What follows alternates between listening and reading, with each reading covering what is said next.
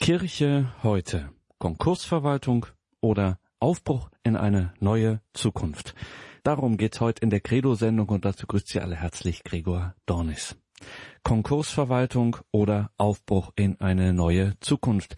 Wie steht's um die Kirche? Das ist ein Thema, das viele beschäftigt. Da rauchen die Köpfe auf allen Ebenen.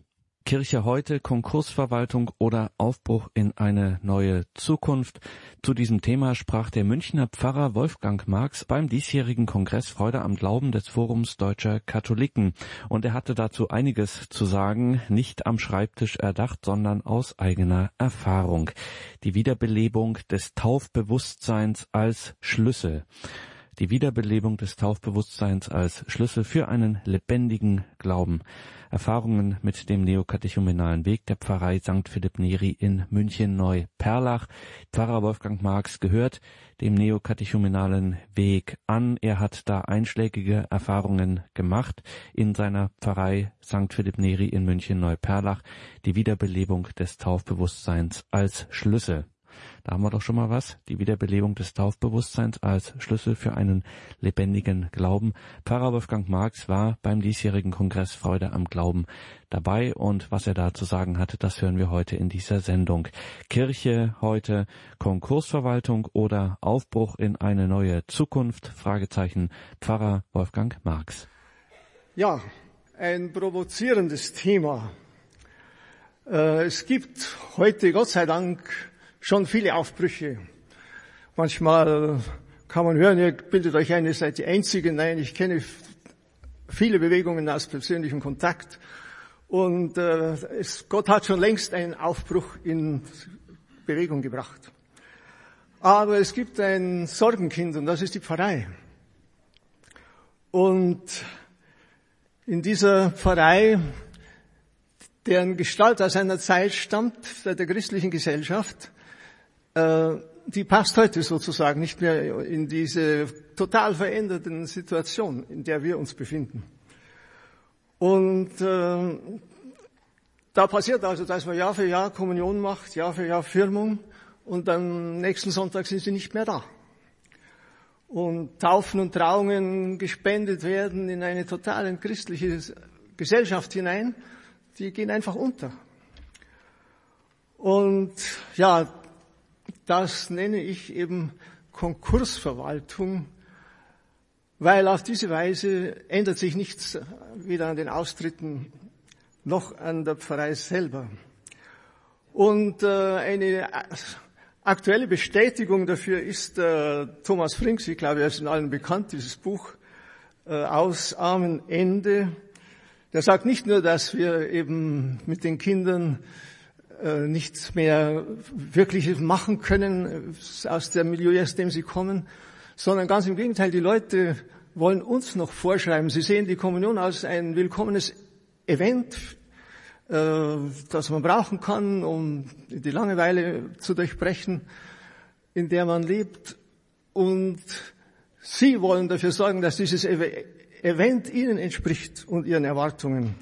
Und da ist langsam also dann das Ende der Fahnenstange. So kann man nicht mehr weitermachen. Äh, für mich ist ein Bild, äh, auf das ich immer wieder zurückkommen werde, dass wir Pflanzen begießen, die keine Wurzeln mehr haben. Die, die Wurzeln ist längst abgestorben und wir äh, geben oben noch ein bisschen was drauf, aber das hat nicht zur Folge, dass wirklich etwas Neues äh, wachsen kann. Ähm, Kardinal Meissner hat äh, in seinem Grußwort noch gesagt, nichts ist nötiger als eine Erneuerung von der Wurzel her. Darum soll es gehen und jetzt Aufbruch in eine neue Zukunft. Dazu ein paar biografische Daten. 1969 haben wir eine Gruppe von vier Priestern in der Trabantenstadt äh, Neuperlach in München angefangen, Pfarreien aufzubauen und auch noch in der Illusion, dass es eine neue Generation nach äh, konziliarer Priester jetzt äh, da vielleicht etwas ausrichten könnte. Aber wir standen sehr schnell vor einer immer stärkeren Polarisierung in progressiv und äh, konservativ, die die Situation noch viel schwieriger gemacht hat. Aber gleichzeitig haben wir unsere Fühler ausgestreckt nach neuen geistlichen Bewegungen, wie weit sie eine Hilfe sein können. Und das fing an mit der Bewegung der Fokulare, das war sozusagen der Inbegriff einer neuen geistlichen Bewegung. Einige Mitbrüder sind dort eingestiegen. Dann aber kam da plötzlich die Begegnung mit etwas völlig Unbekanntem, dem Neokatechumenat, ein schreckliches Wort, wir können nichts dafür. Äh, es hieß früher einfach äh, Katechese für Erwachsene. Aber Paul VI. hat damals in Erkenntnis der Dinge gesagt, aha, ihr seid so etwas wie das Katechumenat der Urkirche jetzt für eine neue Situation für schon getaufte Christen, die aber nicht mehr wissen, was das bedeutet. Und deswegen Neokatechumenat. Ja, das wurde uns damals geschickt von Professor Ratzinger, dem damaligen äh, aus Regensburg der ähm, Pfarrer Gartner einen aus unserer Gruppe kannte. Hier geht es jetzt darum, wie sich der Weg in der Pfarrei entwickelt hat. Ich habe gespürt, dass Gott mir da etwas schickt. Es war wie so eine leichte Berührung an, an der Schulter. Mach das. Und so war ich bereit, in meiner Pfarrei St. Philipp Neri, eines von mehreren in Neuperlach, damit zu beginnen. Und das wurde wirklich ein Aufbruch in die Zukunft. Das Neokatechonat ist ein Weg zur Wiederentdeckung der Taufe für die Pfarrei und fängt an mit einer Reihe von Katechesen für Erwachsene. Aber da ist schon das Neue, dass diese Katechesen werden von Laien gehalten. Da kam ein Ehepaar aus Venedig, Toni und Bruno Spandri. Toni Spandri ist schon gestorben, 2011. Er hat wirklich sein Leben gegeben für die Evangelisierung. Und ein Einzelner, ein Physiker, ein Unverheirateter aus Rom. Und ganz anders als üblich hat es begonnen mit zwei biblischen Begriffen, die fundamental sind aber die man kaum hört, nämlich Verheißung und Erfüllung.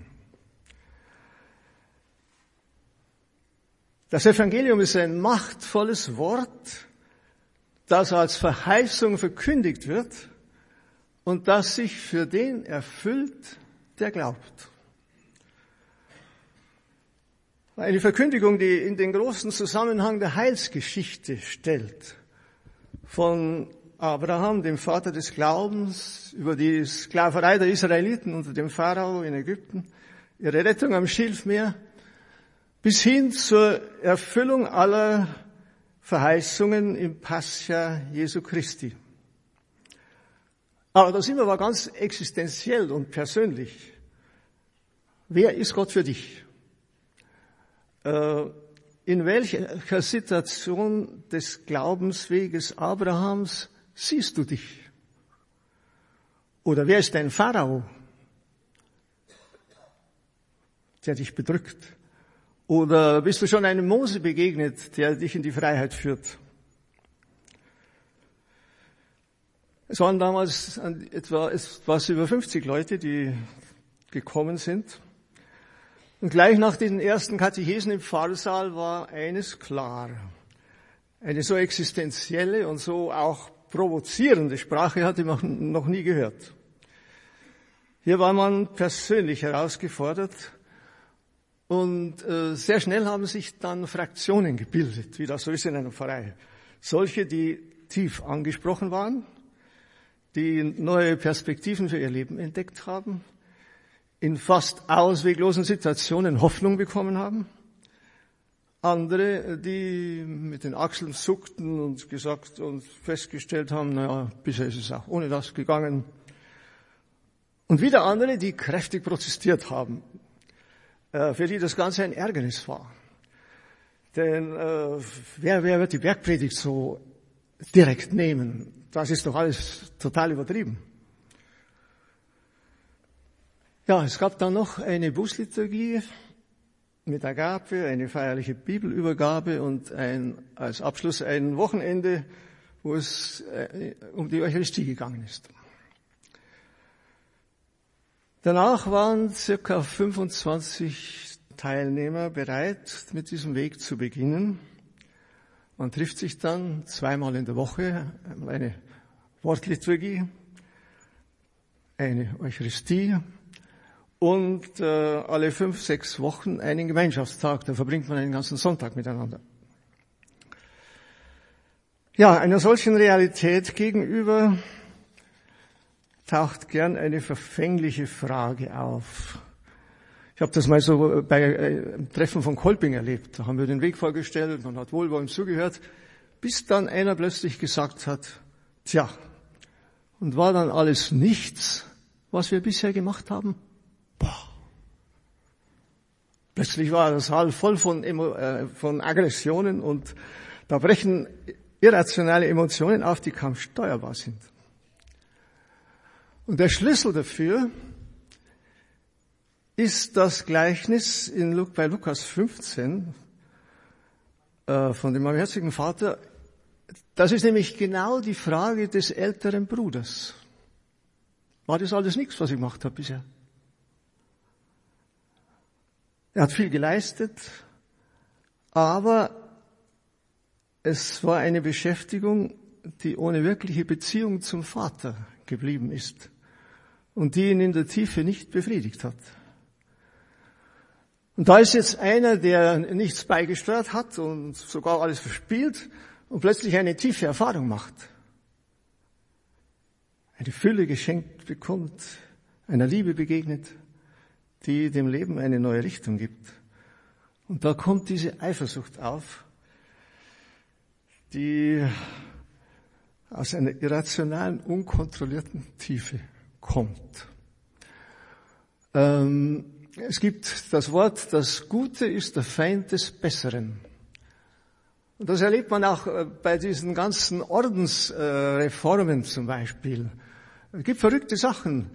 Äh, Therese von Avila oder Maria Margareta Alacoque.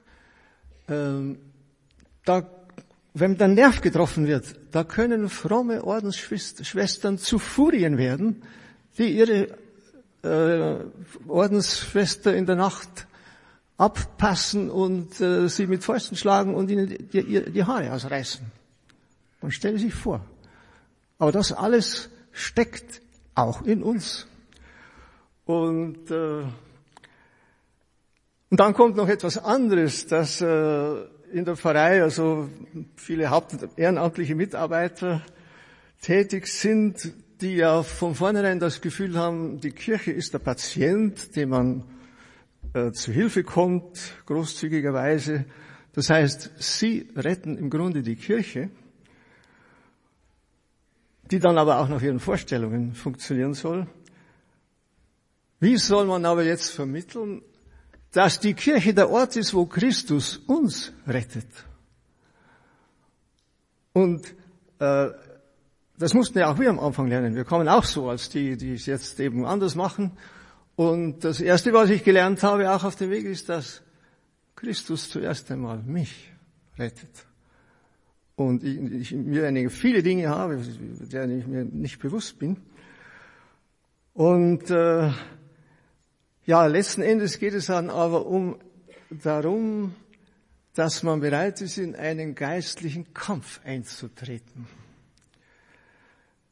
Und es ist was ganz anderes, ob ich als Pfarrer zu zweien noch eine dritte, eine vierte Pfarrei dazu bekomme und mich so langsam platt walzen lasse, bis ich am Burnout angekommen bin, oder ob ich an einem Punkt, ob ich den Kairos erkenne, an dem Gott mich ein, auffordert, in einen geistlichen Kampf einzutreten. Denn in einem geistlichen Kampf wachsen dir Kräfte zu. In einem Kampf, geistlichen Kampf musst du dein Leben aufs Spiel setzen. Ja, ohne das ist in der Kirche noch nie etwas Ernsthaftes passiert. Aber dann erlebst du, dass Gott immer wieder eingreift. dann erlebst du, dass dir Umstände zu Hilfe kommen, Gott unerwartete Wendungen schaffen kann und dir eben äh, du Kräfte bekommst und äh, vielleicht das erste Mal überhaupt begreifst, was Glauben wirklich heißt. Ja, zurück zur Gemeinde. Ein Beispiel für diese Hilfe Gottes war die Entstehung der zweiten Gemeinschaft. Da gab es einen Familienkreis, die haben sich zunächst total distanziert, sie machen sich eigenes Programm und so weiter. Aber nachdem bei einer Familie, die schon ans Zerbrechen war, eine zweite total in der Krise, waren sie auf persönliche Einladung des Pfarrers hin bereit, die nächste Katechese zu hören. Und dann ist eine Gemeinschaft von 40 Personen entstanden, mit vielen jungen Ehepaaren. Eine Gemeinschaft, die entscheidend wurde für die weitere Entwicklung des Weges in der Pfarrei.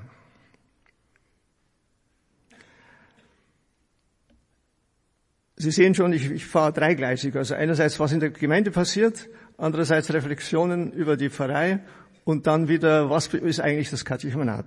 Diese drei Elemente sind kombiniert. Ich bin jetzt bei diesem Familienkreis die Ehe ist ein Musterbeispiel für Entfremdung. Entweder eine schleichende Entwicklung, bei der der eine dann aus allen Wolken fällt, wenn der andere quasi den Koffer packt und geht, oder aber ein eskalierender Konflikt mit unerträglichen Spannungen, der unsere ganze Ohnmacht und Unfähigkeit zur Liebe aufdeckt die Erfahrung einer Schmerzgrenze, die mir Angst macht. Beginne zum Beispiel mit gutem Willen ein Gespräch, aber drei Sätze genügen und schon eskaliert der Konflikt und alles ist schlimmer wie vorher.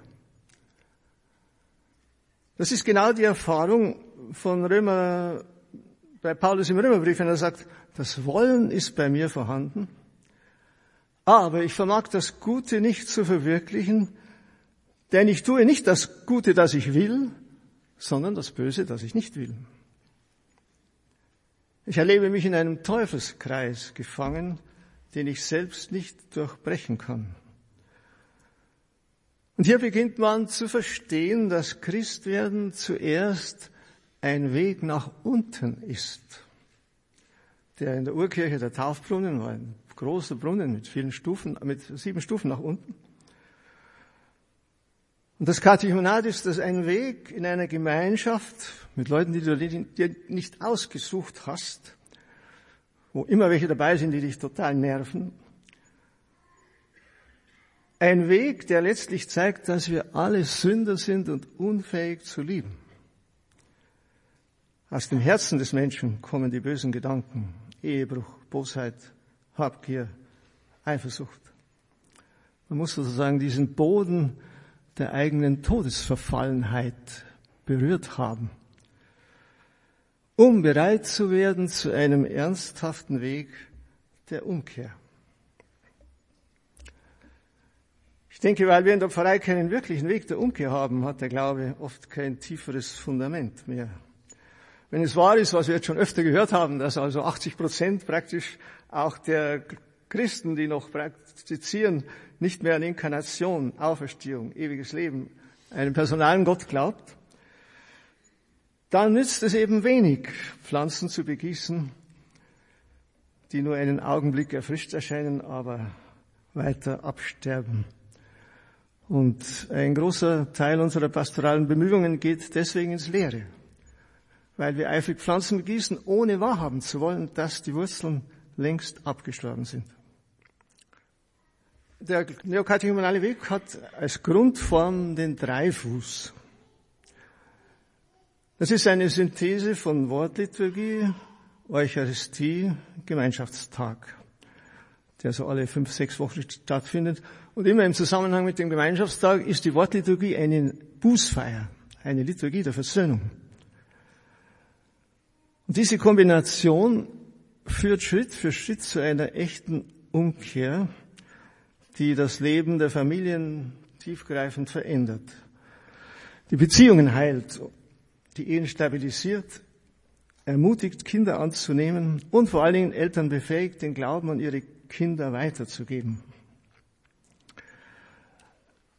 Aber jetzt noch einmal die Frage, was ist, was ermöglicht diese positive Entwicklung?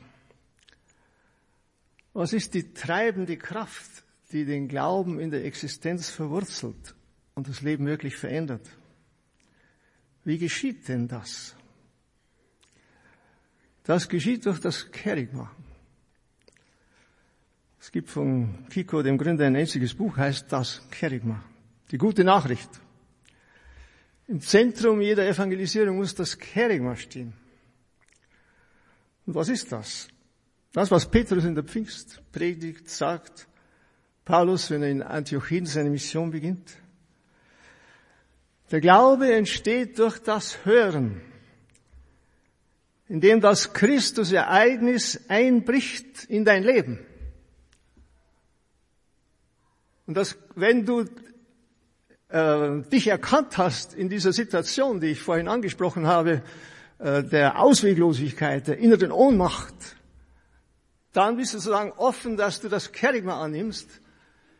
Das bedeutet, dass Christus wirklich die Schuld des Lebens auf sich genommen hat, die Schuld unseres Lebens.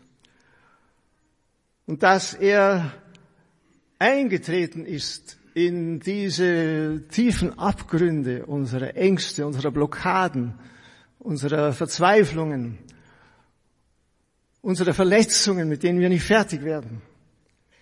Und dass Gott ihn auferweckt hat und erhöht über alle Mächte und Gewalten, und dass von ihm, dass von ihm der Geist ausgeht.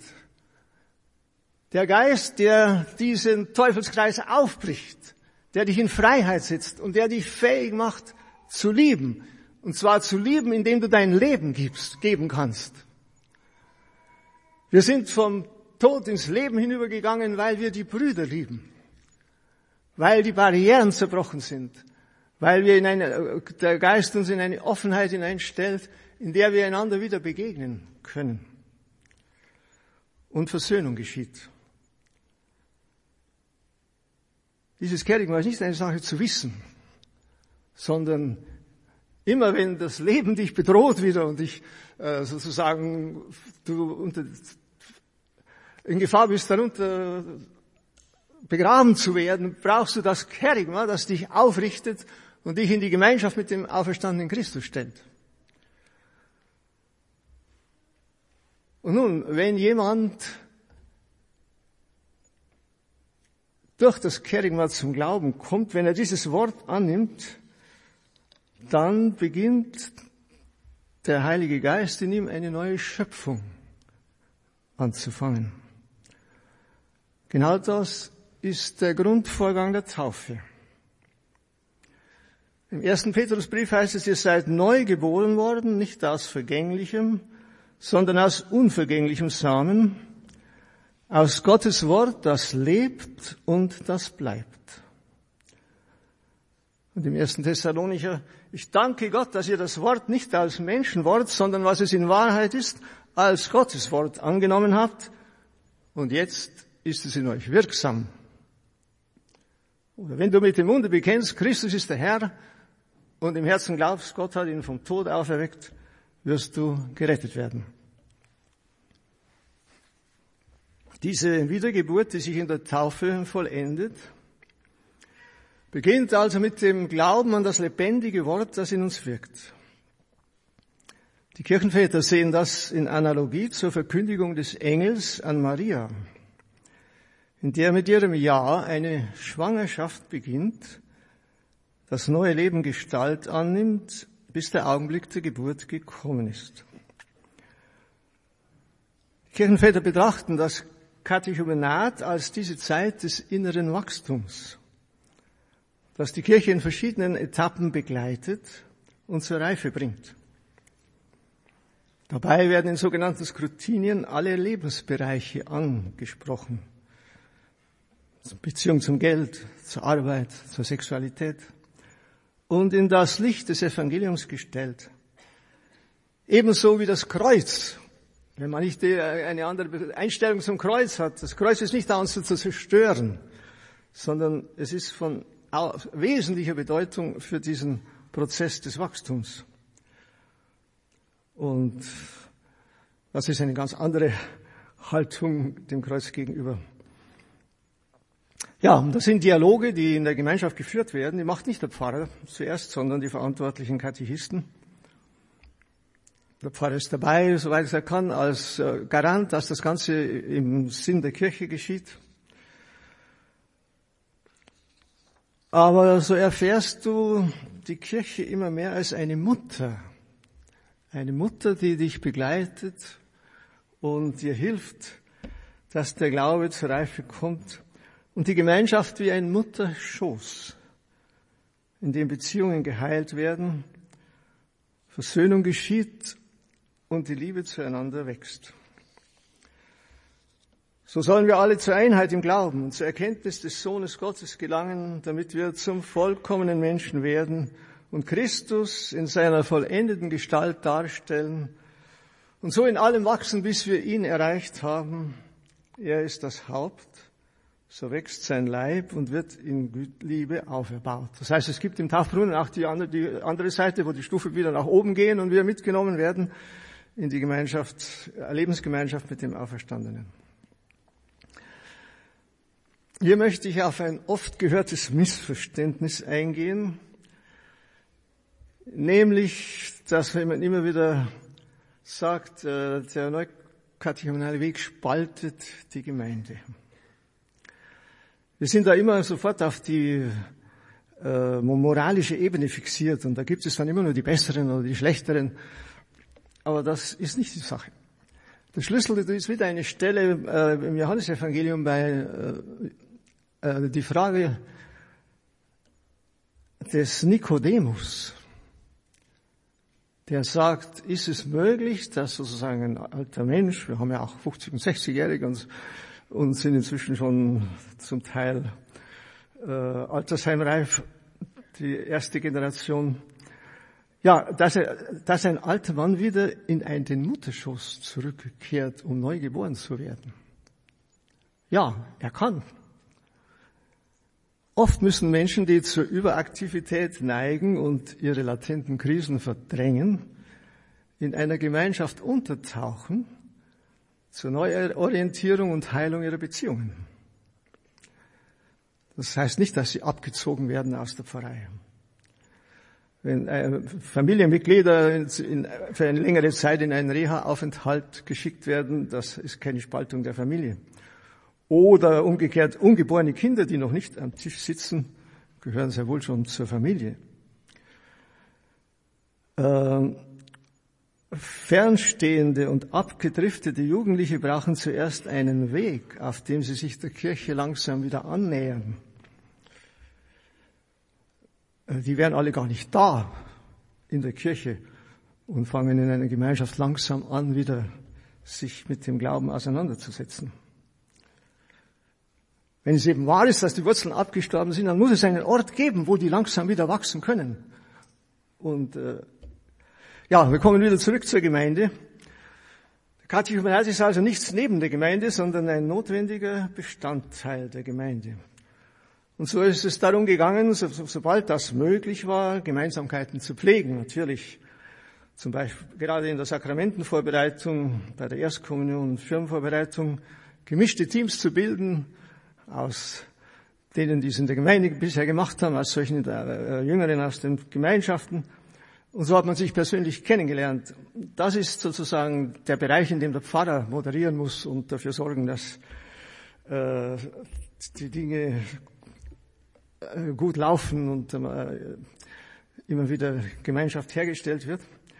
Auf gemeinsamen Reisen und Wallfahrten hat man angefangen, im Bus zum Beispiel, gemeinsame Elemente der Laudes oder der Vesper zu beten. Frei kombiniert mit kurzen persönlichen Kommentaren. Und da haben schnell alle gespürt, dass solche Gebetsformen eine Atmosphäre schaffen, die man nicht mehr missen möchte. Nicht einmal im Pfarrgemeinderat.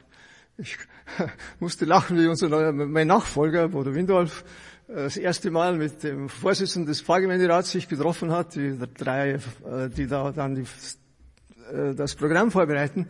Und dann fordert ihn der Vorsitzende, leider inzwischen auch gestorben, äh, Herr Schultag auf, beten wir die Vesper miteinander. Oh. Ein Pfarrer wird eingeladen, die Vesper zu beten von einem Pfarrgemeinderatsvorsitzenden. Und dann ebenso sind die, haben, waren die Leute erstaunt, wenn bei der Bewirtung nach einem Festgottesdienst sie nicht Schlange stehen mussten, sondern 20 Jugendliche aus den Gemeinschaften durch die Reihen flitzen, Bestellungen annehmen, die Speisen auf, austragen und das Kassieren übernehmen. Äh, ein Höhepunkt waren die ersten Primizen in der Pfarrei. Da hat nun jeder gemerkt, dass da etwas in Gang ist, was man sonst nicht so ohne weiteres hinkriegt. Ähm, 1992 konnten wir die erste Primiz feiern. Und bei den Vorbereitungen wurde nicht mehr gefragt, wer von den Beteiligten aus einer Gemeinschaft war oder nicht. Und es kam zu einem tiefen Prozess der Versöhnung, der sich gerade im Anschluss an eine Osternacht ereignet hat. Schauen Sie sich mal die Gottesdienstordnungen an. Osternacht finden Sie entweder von 21 Uhr bis 23 Uhr oder von 5 Uhr früh bis 7 Uhr und anschließend ein Osterfrühstück. Ist das eine Osternacht? Wann ist die wirkliche Zeit für die Osternacht? Genau dazwischen, in der Nacht zwischen 23 und 5 Uhr früh. Die Osternacht ist das Zentrum des ganzen Kirchenjahres. Darin muss die gesamte Wirklichkeit des Glaubens gebündelt sein und die Liturgie ihre höchste Intensität entfalten. Wir feiern die Auferstehung Christi, seinen Sieg über den Tod, den Inhalt unserer Taufe. Und das muss erfahrbar sein. Was steht symbolisch für den Tod? Der Schlaf, den wir unseren Tribut zollen, weil unsere Kräfte schnell erschöpft sind. Aber in dieser Nacht ist mit dem Tod auch der Schlaf besiegt und das Leben auferstanden. Und so bricht das Licht Christi ein in das Dunkel der Nacht und besiegt Müdigkeit und Ängste. Äh, in der Vigil ziehen alle Lesungen, in den Lesungen die Heilsgeschichte vorüber, unterbrochen von Gebeten, Liedern. Brüder und Schwestern geben dazwischen ihre Erfahrung.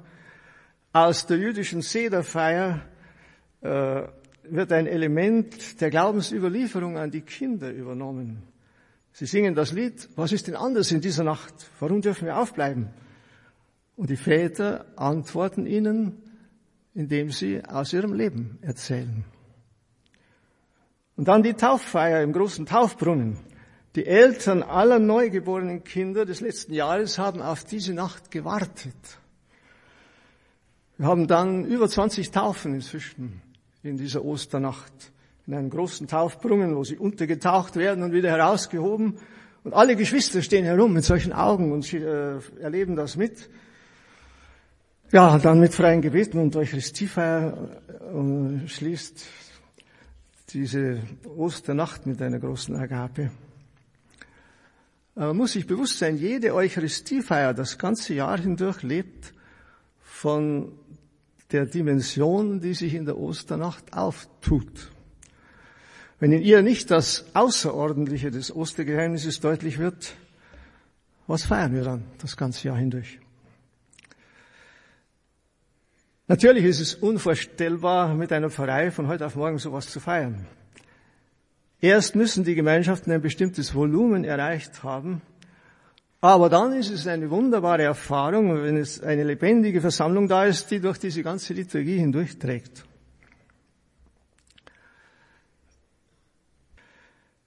Ja, gerade das Konzil hat das Passa-Geheimnis ja wieder in die Mitte des Glaubens gestellt und die Kirche wünscht ausdrücklich im Rahmen der Erneuerung der Liturgie, dass die Osternacht vollständig gefeiert wird. Hier geht es um das Geheimnis, aus dem wir leben als getaufte Christen. Äh, übrigens für die Orthodoxie ist das seit jeher eine Selbstverständlichkeit. Ja, noch einmal die Frage, wie wird man Christ? Kommt noch ein wichtiger Abschnitt. Hier möchte ich anknüpfen an die Erfahrung von dem, von Kiko Aguayo, dem äh, Initiator des Weges zusammen mit Carmen Hernandez. Er war Maler. Nach einer Zeit der Abkehr vom Glauben, mit einem ziemlich verrückten Leben als Maler im Künstlermilieu, erlebte er eine tiefe Erschütterung, eine tiefe Gotteserfahrung. Er weiß, er muss neu anfangen. Also geht er zum Gemeindepfarrer und sagt, ich möchte Christ werden. Der Pfarrer schaut ihn erstaunt an und sagt, sind Sie getauft? Ja. Hatten Sie Kommunion? Sind Sie gefirmt? Klar. Aus katholischer Familie. Tja, und? Dann sind Sie doch Christ. Und nach einem verlegenen Schweigen fällt ihm ein, ach ja, da gibt's ja doch irgend so etwas wie den Corsilio. Die machen Vorträge für Erwachsene. Und da ist er dann auch hingegangen und hat über diese Zwischenstation sein eigenes Charisma entdeckt. Dieses Charisma, was er in einer Marienvision empfangen hat, äh, die zu ihm sagt, das ist dieses berühmte Bild, was man überall an den sieht, wo katechumenale Gemeinschaften sind, diese Ikone, Gründe kleine Gemeinschaften nach dem Vorbild der heiligen Familie von Nazareth, die leben in, ein, in Demut, Einfachheit und Lob, Lobpreis. Also Maria steht auch am Ursprung dieses Weges. Gut, früher war in einer christlichen Gesellschaft war der Glaube eben einfach da, in der Familie, in der Schule, Feier des Kirchenjahres. Und es ging nur darum, die Gläubigen sinnvoll in das Gemeindeleben einzubinden und den Glauben bei bestimmten Anlässen zu vertiefen.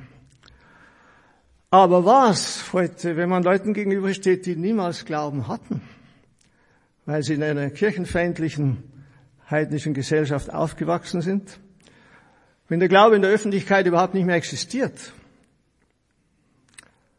dann ist man im Grunde total hilflos. Dann gibt es keinen Ort, an dem es zuerst und vor allem darum geht, Christ zu werden. Es fehlt sozusagen ein wichtiges Organ. Wenn wir fragen, wie hat früher die Kirche Menschen, die aus dem Heidentum kamen, zum Glauben geführt? und sie mit diesen wesentlichen Fragen konfrontiert. Was bedeutet die Botschaft von Tod und Auferstehung Christi konkret für dein Leben? Was heißt es, das Leben nach dem Evangelium auszurichten? Wie erkenne ich den Willen Gottes für mich? Ja.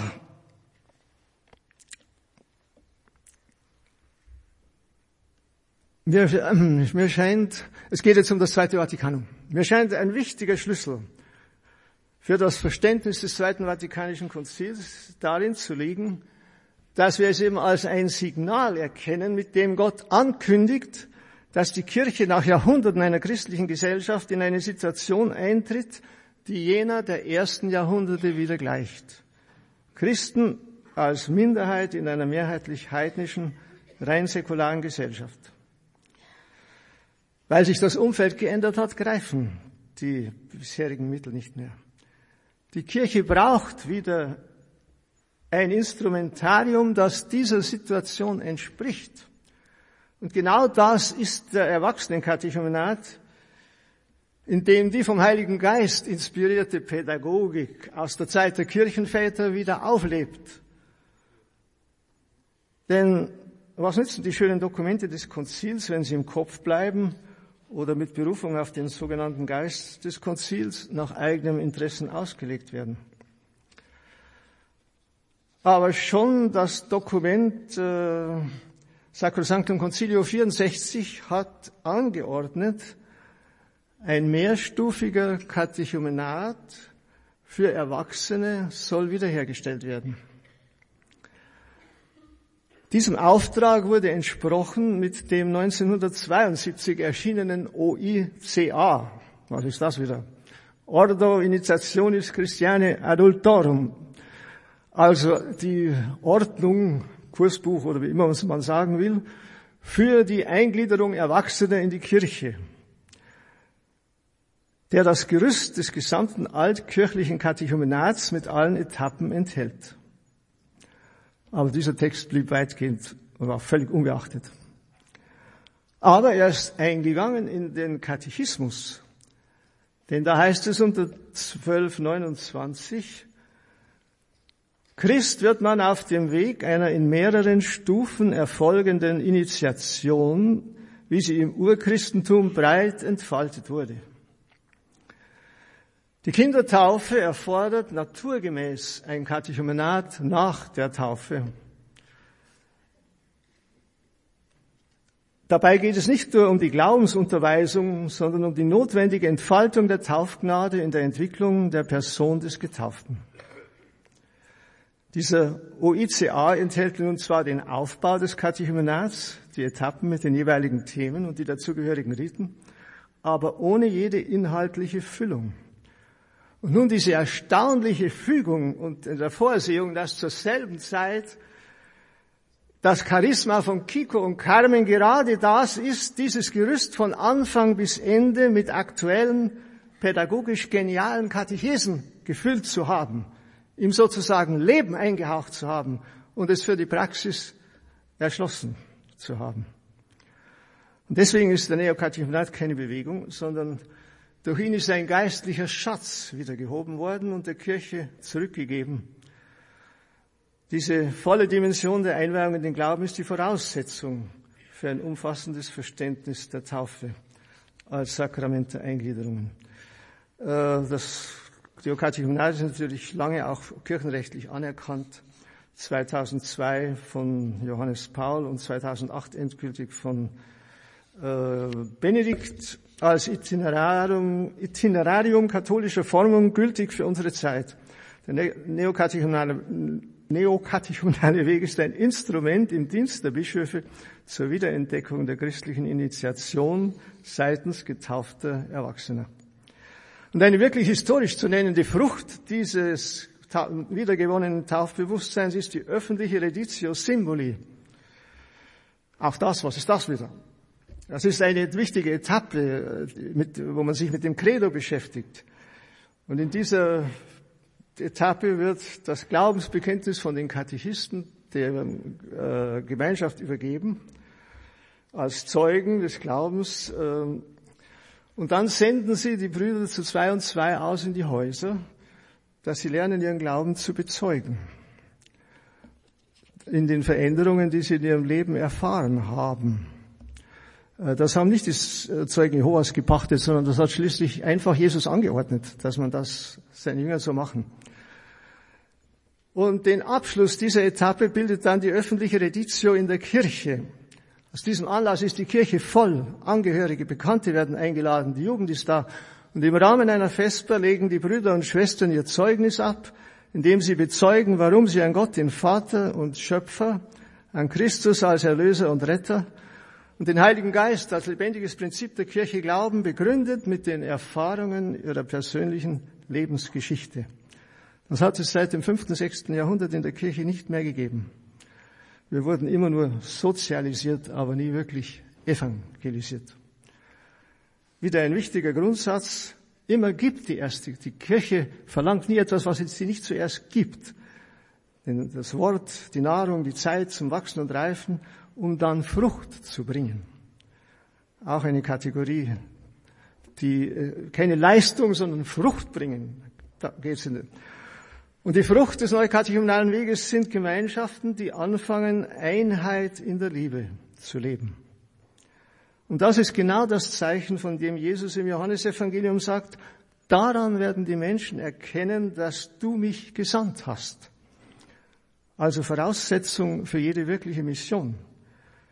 Das Christentum in den ersten Jahrhunderten hatte keine besonderen Methoden der Mission, sondern durch die Realität dieser Gemeinden von denen es heißt, sie waren ein Herz und eine Seele. Das war sozusagen Ausgangspunkt für die Mission. Darüber konnte man dann reden, was das, woher das kommt eigentlich. Denn das erleben wir auch. Äh, Kirche als Einheit in der Liebe, das ist der Ort, wo Wunder geschehen. Wo ähm, man Mut haben kann, auch Familien mit sechs und acht Kindern zu bekommen. Wo, wo Gott dann die Wunder tut, dass sie eine, eine Wohnung bekommen und dass das Geld reicht und, und weil man untereinander in einer Weise miteinander lebt und sich austauscht dass sozusagen das Unmögliche möglich wird. Das haben wir ständig erlebt. Ja, ich äh, Es gibt keine Lösung für dieses Dilemma der Sakramentenvorbereitung, äh, die wir bisher pflegen, sondern man muss zwei Dinge kombinieren. Erstens einmal halt das vorgegebene tun, so gut es geht, ohne übertriebenen Aufwand. Ähm, Kommunion wird immer schlimmer zum Teil mit den Leuten, die da dann in der Kirche sind. Damit konnte ich leben, weil parallel dazu schon diese andere Realität gewachsen ist. Mit dieser, diesem Weg, der eine neue Perspektive für die Zukunft eröffnet hat und der eben wirkt wie Salz und Sauerteig und ein neues Klima schafft und äh, dass der neue Geist langsam eindringt. Denn wenn einmal die Hälfte der Kinder aus diesen Familien kommen und, und jetzt, wie jetzt schon zwei Drittel, dann hat es einen ganz anderen Stil. Dann sind die Fernstehenden, die, die schauen und sagen, ja, wie, was sind denn das für welche und warum leben die so? Und ja, ich komme zum Schluss. Die Wirkung des neukatechumenalen Weges für die Erneuerung der Pfarrei habe ich einmal so zusammengefasst. Was mich an diesem Weg am meisten beeindruckt ist, dass er all das zu Wege bringt, was mit menschlichen Bemühungen gerade auf pastoralem Gebiet nicht zu erreichen ist, worum man sich in der gängigen Pastoral in den meisten Fällen vergeblich bemüht.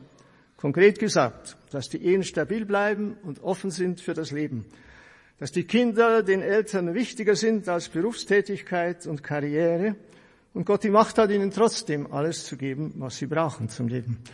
Dass die Übergabe des Glaubens an die nächste Generation in den meisten Fällen gelingt, fast 90 Prozent dass die Jugendlichen anfangen, sich ernsthaft mit dem Wort Gottes zu beschäftigen und regelmäßig an den Liturgien teilnehmen. Dass ihre konkreten Ziele nicht Spaß am Sex, sondern eine ernsthafte christliche Ehe und Familie sind. Die Theologie des Leibes hat uns da unheimlich geholfen, die wird immer wieder nahegebracht. Dass das Bussakrament und die Feier der Eucharistie als lebensnotwendige Elemente für das Hineinwachsen in eine christliche Gemeinschaft erkannt und praktiziert werden dass eine Liebe zur Kirche entsteht, so wie sie ist, dass mit dem Papst auch das Lehramt als authentische Auslegung der Glaubenswahrheit angenommen wird. Und darum gibt es auch regelmäßig immer wieder Berufungen zum Priestertum, Mädchen zum Ordenlebens, Ordensleben. Ich war nicht so vermessen zu glauben, es wäre möglich, auch nur einen Teil dieser Anliegen zu verwirklichen und kann umso dankbarer feststellen, dass all das im Lauf der Zeit auf dem neukatechumenalen Weg durch seine innere Konsequenz und Dynamik mit Hilfe der begleitenden Katechisten geschehen ist. Nur eine Gemeinde, die selbst evangelisiert worden ist, ist fähig zu evangelisieren. In diesem Sinn wird der Gemeinde durch ein authentisches Katechumenat ihr ureigenstes Charisma zurückgegeben, die geistliche Fruchtbarkeit und die missionarische Kraft, wie sie uns in der Apostelgeschichte bezeugt ist.